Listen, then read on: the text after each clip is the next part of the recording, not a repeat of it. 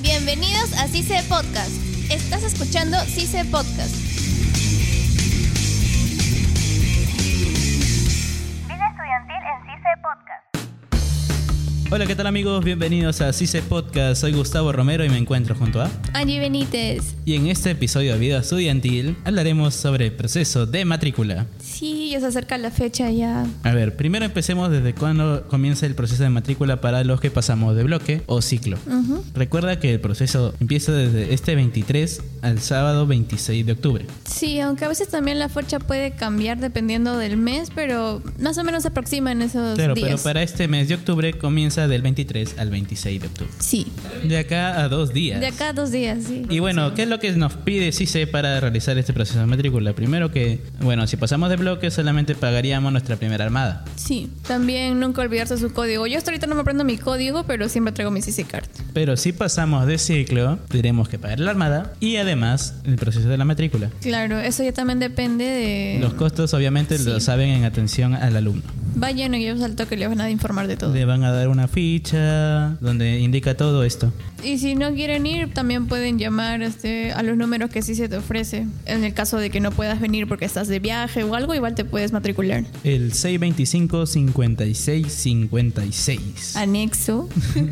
6351. Y bueno, el inicio de clases está programado para el lunes 4 de noviembre del 2019, terminando en el mes de enero. ¿Terminamos en enero? Sí, terminamos en enero. Algo que me ha pasado como que, digamos, una anécdota cuando me voy a matricular es que a última hora o, o por así, unos amigos me escriben y me piden que yo los matricule. Y, ¿Cómo así? O sea, digamos porque están trabajando o están de viaje por algún motivo, digamos. ¿Ya has tenido trabajo. esa experiencia entonces? Claro, sí. Entonces, este, yo les decía que no sabía si podía hacer eso o, o ellos tenían que estar presencialmente. Entonces, cuando yo fui a hacer mi colita para que me dieran mi hojita y rellenar todo, Ok, listo. le pregunté al joven, pues no, yo puedo matricular a mi amigo, mi amiga, en el caso que no esté aquí, me dice que si tengo todos sus datos, sí, es libremente y ya la persona se encarga de pagar. Y así fue, pues no, Pa- fueron al banco con el código que te das ICE y pagaron y se matriculó normalmente. O sea, Ya después él pagó. Claro, es Tú como hiciste todo el proceso. ayudarlo. Claro. Y Ya no, saben chicos, si quieren que matriculen, le pueden llamar a Angie. El proceso es el mismo, solo que Lo la hace, persona lo hace está- sin ningún costo alguno. Bueno, sí, sí, sí, sin ningún costo. Así que Angie es su elección a seguir. Solo- Síguela en Instagram como Angie Pie. Sí, eso sí. Este, o- otra de las cosas que, bueno, aparte de ayudarse así, es este que no se pasan de las fechas que les dicen para matricularse, porque así se acaban rápido las matrículas. No es bueno siempre esperar la última hora, porque quizá el último día creo que es donde la gente Donde pasa más hay desesperada. gente, yo recomiendo normalmente que vengan el primer día. Sí, el primer día o en la semana. Claro, pero casi nunca nadie viene el primer día, así que si quieres venir, hacer tu proceso rápido, matricularte, ya después lo pagas. Tienes hasta el fin de mes Claro, puedes pagar para hasta fin de pagarlo mes. sin la mora. Ajá. Para más información de- pues, deberían acercarse a atención al alumno para que les digan más dudas que tengan, no sé, como precios, la mora, cosas así. Recuerda que si pasas de ciclo, no puedes tener ninguno de los cursos jalados. Claro, peor si son cursos de carrera. Así que recomiéndote, por favor. No vayan al susti. Bueno, sí, sí. Bueno, si les sí es queda la oportunidad de ir al necesario. SUSTI, Sí es necesario, aprovechenla. sí, sí. Pero lo recomendable es que lo termines en tu examen parcial, examen final y tus aplicativas y murió. No a los juegos del susti. Angie hasta ahorita no va al susto, así que... está- Sí, estoy está- invicta. está tranquila.